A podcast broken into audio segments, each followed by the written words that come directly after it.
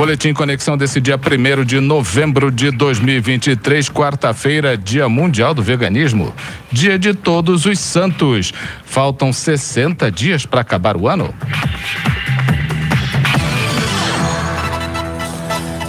Previsão do tempo com informações do Centro de Ciências Atmosféricas da Unifei para quinta-feira, amanhã.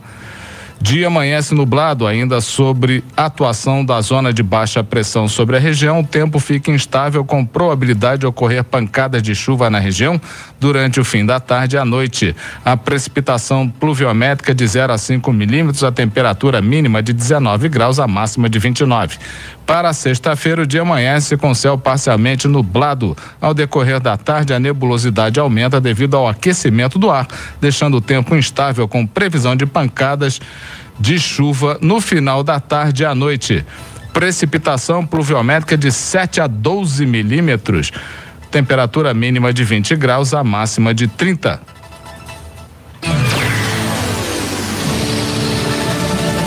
E vamos ao painel de empregos do Conexão Itajubá, começando com a relação de vagas do iCine. Foi atualizada no dia 24. São 80, mais de 80 postos de trabalho esperando você. Vou citar alguns aqui. Anota aí.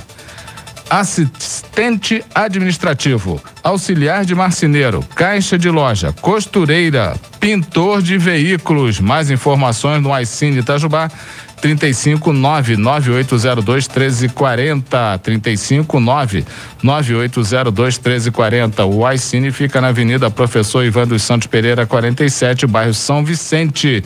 E para aquele atalho aquele cadastro esperto leva lá carteira de trabalho CPF documento de identidade cartão do PIS ou cartão cidadão. E também no nosso link painel de empregos dentro Conexão Itajubá estão as relações de vagas do uh, Itajubá Hardtech, nosso ecossistema número um do Brasil. Vou citar alguns aqui, são todas vagas da área de TI. Desenvolvedor pleno, analista comercial, engenheiro de dados e mais 20 postos à sua disposição. Instagram arroba incite.vagas ou no site inovai.org.br barra vagas você busca aí mais informações.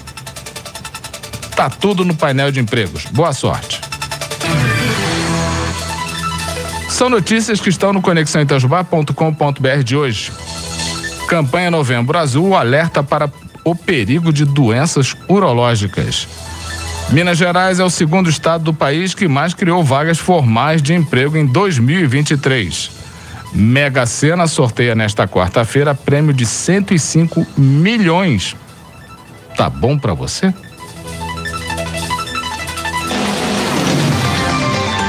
Recados. Nessa quinta-feira, a partir das três horas da tarde, tem show de Daiane Oliveira e Diego Levi lá na face, lá na pracinha do BPS. Lá você encontra produtos orgânicos da região, praça de alimentação, artesanato, mel de primeira qualidade, caldo de cana, apoio Flavinho de Mel. Tudo isso a partir das três lá na Praça do BPS. Prefeitura de Itajubá vai manter plantão de serviços essenciais para garantir o atendimento emergencial durante esse feriado de finados. Na quinta-feira, 2 de novembro, nos pontos facultativos dos serviços municipais. Quarta e sexta, dia 1 e 3 de novembro também. Isso vai resultar em horários diferentes para os serviços essenciais durante esses três dias. Todas as unidades de educacionais sob responsabilidade da Secretaria Municipal de Educação não terão atividades nesta quinta-feira nem na sexta.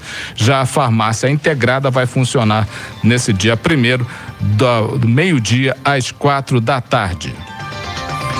Fortes chuvas ocorreram na cidade na noite dessa terça-feira, cerca de 20 milímetros de chuva caiu sobre aqui Itajubá. Secretário de Defesa Social, Massoud Nassar, fala a respeito. Vamos ouvir.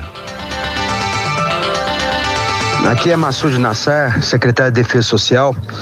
Bom, tô mandando essa mensagem para você, falando que ontem com, com a chuva, né, no, no, começo da noite, graças a Deus não houve nenhuma vítima fatal, tá? Uma chuva muito forte, um vento forte, mas é, é algumas árvores aí é, é, é, caíram, né? Mas é uma, foram, foi coisa pequena, né? Graças a Deus não houve alagamento em nenhum ribeirão, tá? E nem no, no Rio Sapucaí. Então tudo transcorreu é, da melhor maneira possível. Tá? Mais informações, eu volto a entrar em contato com você. Um grande abraço a todos aí. Tá aí, esse é o secretário de Defesa Social, Massoud Nassar Neto, conversando aqui conosco sobre esse, essa chuvarada que deu ontem. Teve interrupção de estrada lá para de trânsito para o ônibus da Valone não estava conseguindo chegar lá no Cantagalo eh, e, e outros lugares também. Bom, mas já a essa altura já deve estar tá tudo sendo resolvido e vamos torcer para que tudo dê certo. E esse é o Boletim Conexão desse dia 1 de novembro de 2023, quarta-feira.